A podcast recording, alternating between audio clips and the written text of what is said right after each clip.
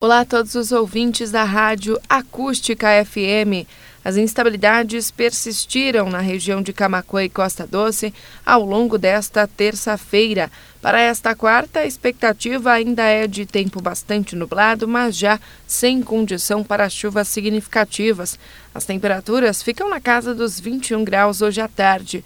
Amanhã, quinta-feira, o tempo segue estável, mínima de 10, máxima de 22 graus. E o fim de semana começa também com tempo estável e temperaturas baixas devido a ventos de sul que predominam sobre o estado gaúcho.